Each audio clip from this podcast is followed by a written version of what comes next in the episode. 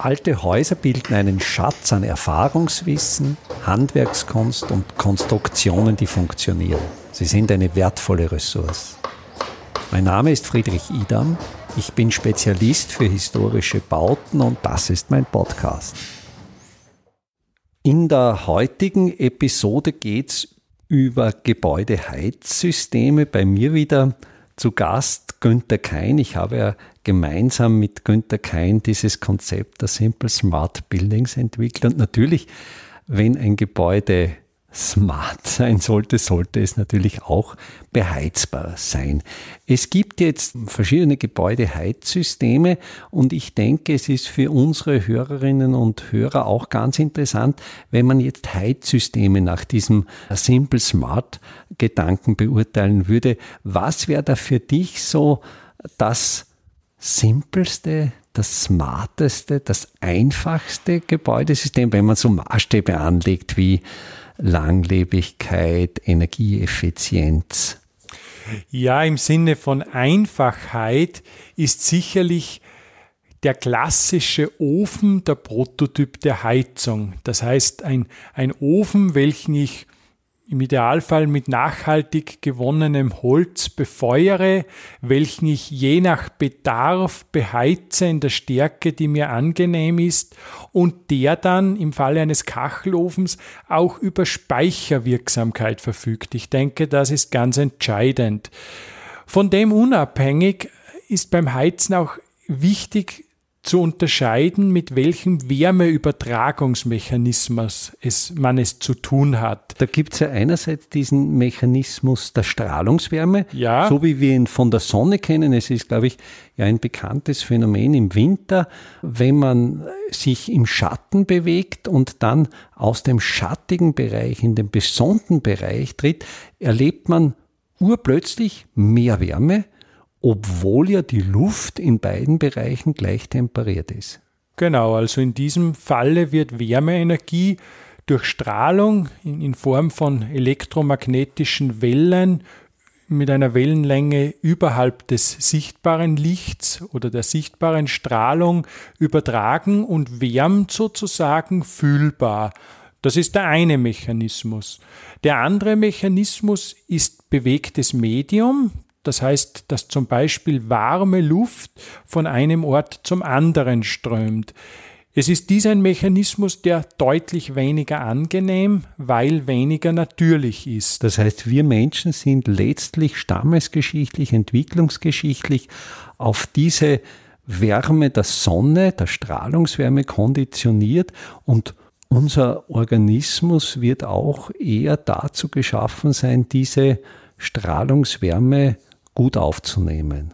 Genau. Ja, um es noch vollständig zu machen, wäre auch Wärmeleitung noch zu erwähnen. Das findet statt, wenn ich mich zum Beispiel an eine warme Fläche anlehne. Sozusagen. Oder einen anderen menschlichen Körper, an meinen Körper spüre, wohl die angenehmste Form der Wärmeübertragung. Jetzt spielen natürlich da auch Mechanismen. Es ist natürlich jetzt ins Thema, es ist, ist ein relativ komplexes Thema. Wir haben jetzt die, diese Medien.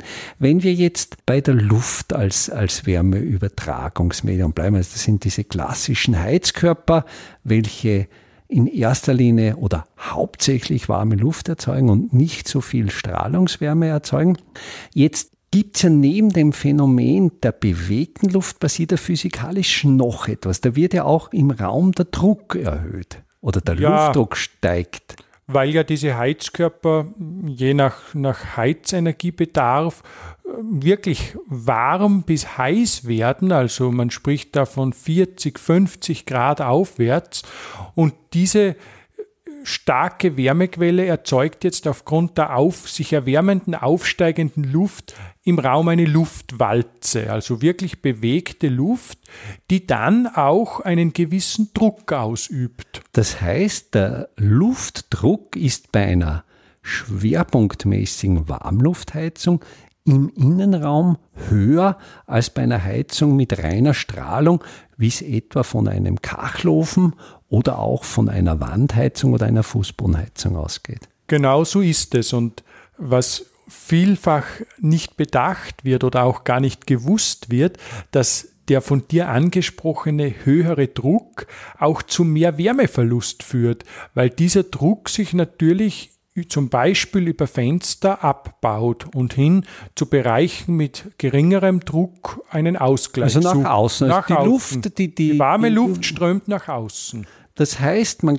kann definitiv die Wärmeverluste reduzieren oder man braucht gar nicht so dichte Fenster. Jetzt sind wir ja wieder bei diesen Systemen wie bei den Fenstern. Das wird sicher auch einmal eine Episode für unseren Podcast werden, diese historischen Fenster diese Doppelfenster, die ja traditionell nicht so stark abgedichtet sind wie moderne Hightech-Fenster. Das heißt, wenn ich hauptsächlich mit Strahlungswärme heize, brauche ich ja diese extrem dichten Fenster gar nicht.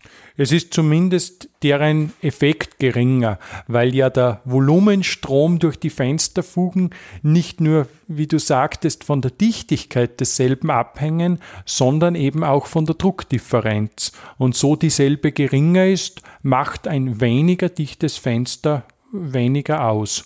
Und wenn man jetzt sozusagen auf der anderen Seite des Entscheidungsraums reine Strahlungswärmeheizungen betrachtet, in Wirklichkeit sind es ja immer Mischsysteme ja. mit ja. verschiedenem Schwerpunkt. Aber sagen wir schwerpunktmäßig. Aber schwerpunktmäßig Strahlung ist neben geringerem Druck ja auch dadurch gekennzeichnet, dass ich unter Umständen das Luftvolumen im Raum gar nicht so stark erwärmen muss, weil die Strahlung ja Festkörper erwärmt. Und so ist ein vielfach erlebbares Phänomen, dass es beispielsweise in einem Raum mit, mit einer Wandheizung die Raumluft vielleicht nur 18, 19 Grad Celsius aufweist und man sich trotzdem im Einflussbereich der strahlenden Wand angenehm und behaglich fühlt. Also sehr pragmatisch gesprochen geht es ja nicht darum, dass es der Luft warm ist, die mich umgibt, sondern mir sollte es warm sein. Genau, also man kann somit im Idealfall äh, wirklich ausgewählte Körper im Sinne von den menschlichen Körpern erwärmen. Und das wäre wieder so ein simple Smart Ansatz, dass man überhaupt einmal definiert, was ist das Klimatisierungsziel. Ja. Und ich denke, in einem Raum wird ja in erster Linie das Klimatisierungsziel sein, dass es den Menschen oder auch den Tieren, die sich in diesem Raum aufhalten, warm wird, aber nicht Luft. Genau. Ein weiterer Aspekt, der zu beachten ist, dass ja jeder Körper im Strahlungsaustausch mit seiner Umgebung steht. Das heißt, es ist im Grunde eine, eine Bilanzgleichung, ob man mehr Wärme erhält im Sinne von angestrahlt wird oder ob man Wärme verliert. Und da haben generell die Oberflächentemperaturen der umgebenden Bauteile einen wesentlichen Einfluss. Das heißt, das Wohlbefinden, wenn ich jetzt einen Raum habe, im ungünstigsten Fall mit sehr kalten Bauteiloberflächen, also vielleicht die nur im 15 oder 12 Grad Celsius Bereich liegen, während die Luft 22 oder 23 Grad Lufttemperatur besitzt, dann werde ich das eher als unangenehm empfinden. Genau, es ist ein, ein unangenehmes Klima. Es kommt ja dann noch dazu, dass dann wahrscheinlich, wenn du sagst, nur 12 Grad Oberflächentemperatur auch sicher partiell Schimmelprobleme auftreten. Wegen Kondensat. Wegen Kondensat, genau. Also das heißt, erstrebenswert sind eigentlich die umgekehrten Systeme, wo ich eine Bauteil, also eine, eine Temperatur der umgebenden Bauteiloberflächen deutlich über, oder muss es deutlich über 20 Grad sein? Kann es Wenig? Nein, nein, es kann schon auch weniger sein. Es ist nur die Frage, wie stark ich jetzt heizen will. Aber ich sage mal, alles über 15 Grad aufwärts ist natürlich gut. Es gibt da so Regeln, dass man nur drei Grad Unterschied zur Raumlufttemperatur als, als angenehm empfindet, wobei ich die Grenzen jetzt nicht so scharf sehe. Ja. Aber die Tendenz ist wichtig. Das heißt, Oberflächentemperaturen eher heben und Lufttemperatur eher senken. Gibt es auch hier eine Relation der Richtung der Flächen? Wenn ich mir jetzt sehr naiv vorstelle, ich stehe in einem Raum, wenn mich jetzt eine Wand warm anstrahlt, dann erreicht er die Strahlung wesentlich mehr Oberfläche von mir als stehende Person, während wenn mich die Fußbodenfläche anstrahlt, dann wird ja maximal werden dann meine Fußsohlen, mein vorstehender mhm. Bauch, vielleicht noch meine Fingerspitzen erwärmt. Aber kann man das rechnerisch erfassen oder ist das? Also das ist mir jetzt nicht bekannt, ob es tatsächlich hier auch von der Oberfläche Vorteile bietet. Rein physikalisch aus der Theorie müsste es so sein. Was allerdings bekannt ist, dass Fußbodenheizungen, wenn sie mit etwas erhöhter Temperatur betrieben werden, ungesund sind, weil dann der Fuß letztlich wieder durch Wärmeleitung erwärmt wird und das ja eine Wärmeart und auch eine Wärmerichtung ist, die es in der Natur definitiv so nicht gibt. Mhm. Und die dann für das Venensystem genau. ungünstig ist. Äh, jetzt sind wir eben schon bei diesen, also zumindest sind wir uns darin einig oder sehr sicher, dass ein Gebäude, ein Raumheizungssystem schwerpunktsmäßig eher die Bauteile erwärmen sollte und, und nicht die Luft, also dass Fußboden- und Wandheizungen günstiger sind als Heizkörper, welche Heißluft erzeugen. Und da jetzt der große Sprung in die Vergangenheit. Die Römer wenn wir jetzt Ausgrabungen anschauen, zum Beispiel in Hallstatt wurden ja römische Villen ergraben aus dem etwa zweiten nachchristlichen Jahrhundert und die hatten schon Fußboden- und Wandheizungen. Ja, allerdings, sofern ich weiß, in dieser Zeit mitteleffizient, weil ja das Trägermedium Luft ja, war, soweit ja, ich weiß. Ja, genau, und dort die, die Wärmekapazität gering ist. Das heißt, welche anderen Trägermedien oder welche, welche Möglichkeiten gibt es jetzt, Wände und, und Fußböden warm zu bekommen? Naja, im, im rezenten Bauen sind es vor allem durch, also wird die Heizung mit vom Wasser durchflossenen Rohrsystemen bewerkstelligt. Also ist Wasser das Trägermedium für die Wärmeenergie. Da stellt sich natürlich die Frage der Langlebigkeit. Natürlich. Und ich, ich wollte auch vorhin noch einen Gedanken erwähnen, der, denke ich, auch relevant ist. Denn es muss in einem Gebäude, in einer Wohnung nicht notwendigerweise überall gleich warm sein.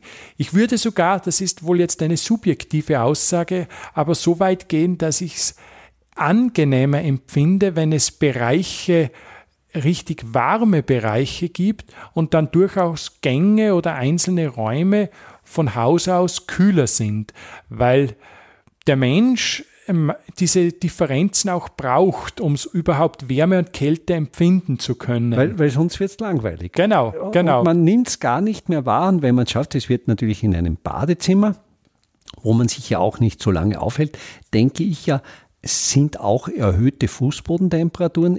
Okay, die ja. empfindet man als angenehm und warm. Man wird keine Venenprobleme bekommen, wenn man sich eine halbe Stunde ja. barfuß auf einem warmen Fußboden bewegt.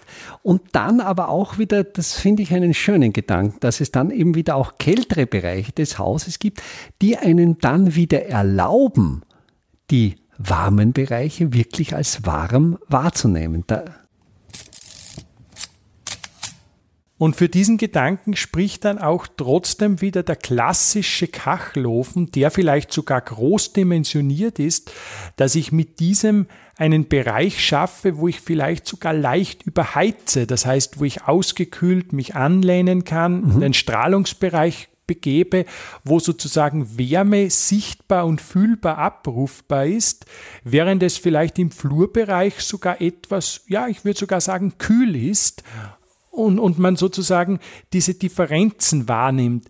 Denn es ist nicht entscheidend, auf eine Zieltemperatur zu heizen. Wir haben das ähnlich bei, bei der Kühlung besprochen, sondern man braucht sozusagen den, den Unterschied zum Außenbereich. Ja. Also wenn ich aus dem kalten Winterklima, dem Außenbereich, vielleicht in einen auf 10 Grad temperierten Vorraum ginge, erscheint mir das warm und als weiterer Schritt dann vielleicht 20 Grad im Wohnzimmer. Also es braucht 10 Grad ist vielleicht jetzt übertrieben im Vorraum, aber es braucht da definitiv nicht 20 Grad ja, Celsius ja, zu haben. Ja. Und, und da ist mir jetzt durchs Gespräch ein Gedanke gekommen, für, für den Kachelofen gilt natürlich dieser physikalische Grundsatz, dass die Strahlungsintensität im Quadrat zur Entfernung abnimmt. Das heißt, ich habe den Ofen, wenn ich es ganz warm brauche, kann ich mich an die Strahlungsquelle begeben, mich dort anlehnen, mich dort aufwärmen.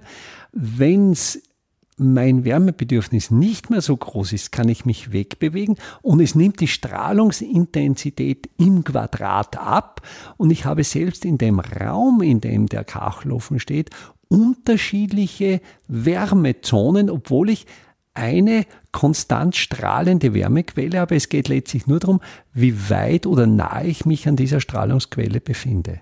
Und was natürlich schon auch dazu kommt, gemäß der, der Stefan Boltzmann Gesetzmäßigkeit, steigt ja die Strahlungsmenge, die Energiemenge mit der vierten Potenz der Temperatur. Und dort ist jetzt eine Wandheizung oder eine Fußbodenheizung im 20 bis 30 Grad Celsius Bereich, während ein Kachelofen ja dann schon über 100 Grad ja. bei richtiger Beheizung geht. Das heißt, dort kann ich natürlich eine ganz andere Power der Strahlung abbilden, was im, wenn mir jetzt fröstelt, wenn ich ausgekühlt bin, schmeichelt, wenn ich zum Beispiel an der Ofenbank sitze, dort lese. Das hat dann natürlich diesen, diesen Infrarotcharakter, den ich in der Form von einer Wandheizung dann doch nicht habe. Ja, also gegen die Wandheizung oder gegen die Fußbodenheizung, die zwar auf den ersten Blick diesen sehr sympathischen Charakter dieser gleichmäßigen Strahlungswärme haben, spricht meiner Meinung nach die Anfälligkeit auf Wärmeübertragungssysteme. Ja, ja. Dass die ja nicht diesem Simple Smart Gedanken entsprechen, weil die Lebensdauer ist jetzt erfahrungsgemäß so wassergeführte Systeme 20 Jahre. Ist ja, ist, ist man sicher schon gut gelegen, wenn man 20 Jahre schadensfrei durchkommt. Ja, das ist eigentlich ist zu kurz. In den langen Zyklen gedacht, die wir anstreben, sicher zu kurz. Und vielleicht noch ein Gedanke, der für Kachelofen und Co. spricht. Es ist psychologisch auch interessant, dass man selbst wirksam Wärme schafft. Also wenn ich angenommen in eine kalte Wohnung gehe, dort ankomme, ein Feuer entfache je nach Bedarf Holz nachlege, so habe ich durch mein Tun, durch meine Kraft Wärme geschaffen.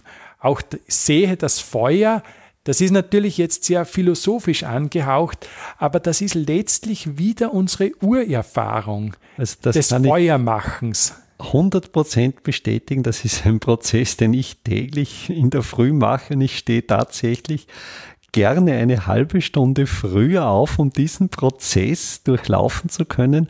Und der macht mich jetzt noch mit nahezu 60 Jahren immer noch glücklich. Also ja. der, das, das, das kann ich nur bestätigen.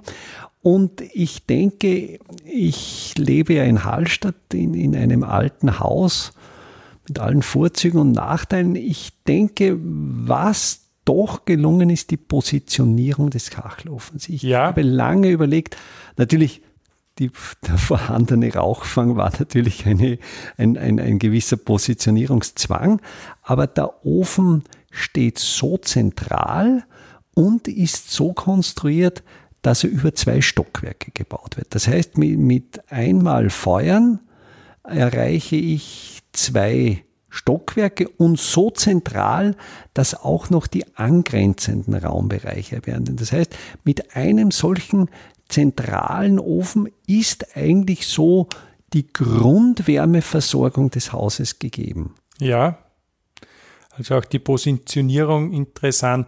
Da gibt es ja zwei Traditionen, wie du ansprichst, im, im Alpenraum und soweit ich weiß in Nordeuropa, die Positionierung der Öfen im Zentrum ja, des Gebäudes, ja.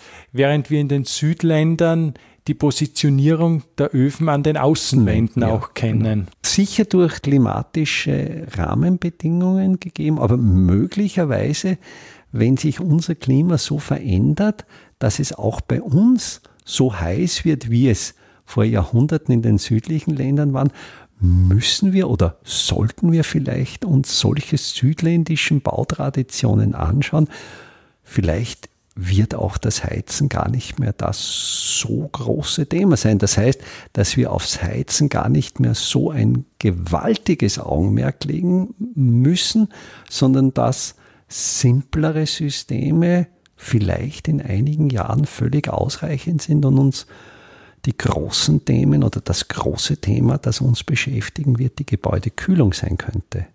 Und es kommt hinzu, sofern auch die wirtschaftliche Lage in unseren Ländern sich leider aber doch wahrscheinlich verschlechtern wird, dass wir diese einfachen, wartungsarmen Systeme einfach notgedrungen wieder einsetzen müssen und wollen, weil wir uns vielleicht die technologieintensiven Heizsysteme nicht mehr leisten können und äh, auch vom, vom Regelmechanismus. Das heißt, wenn ich einen Kachelofen oder einen gemauerten Steinofen, also da gibt es ja die, diese verschiedensten Typen oder, oder aus, aus Lehm, da kann ich letztlich die Temperatur regeln, indem ich die Brennstoffmenge bestimme und letztlich ist, wie viel ich verbrenne und, und wie ich den Ofen konzipiere mit seiner Wandstärke, mit seiner Speicherwirkung. Es gibt ja die Möglichkeit, Öfen zu konstruieren mit dicken Wandstärken, die nur langsam warm werden, wo es lange dauert, bis er warm wird, wo auch die Oberflächentemperatur nicht so hoch wird.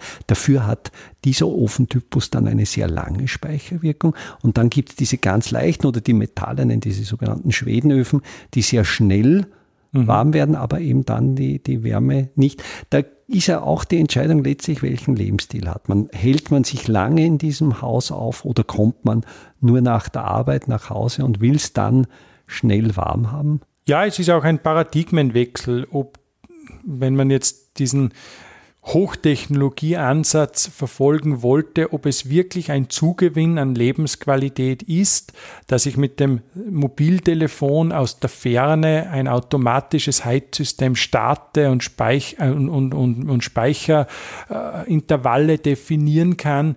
Es mag komfortabel erscheinen, man erkauft sich diese scheinbare Komfortabilität aber sicher durch wartungsintensive Technik und auch wahrscheinlich durch kurzlebige Systeme. Dass zwar Hightech-Systeme so auf den ersten Blick wenig Arbeit machen und quasi unter Anführungszeichen wie von selber funktionieren, dass man aber, um diese Systeme zu erwerben und instand zu halten, sehr viel Arbeitszeit investieren muss, um das Geld zu verdienen, um diese Systeme im Laufen zu halten, während ich, wenn ich einfach nicht so viele Stunden Erwerbsarbeit erbringe, sondern mir jeden Tag in der Früh diese halbe Stunde Zeit nehme, um mein System selbst zu befeuern, ich möglicherweise auch mit weniger Arbeit letztlich mein Haus warm habe.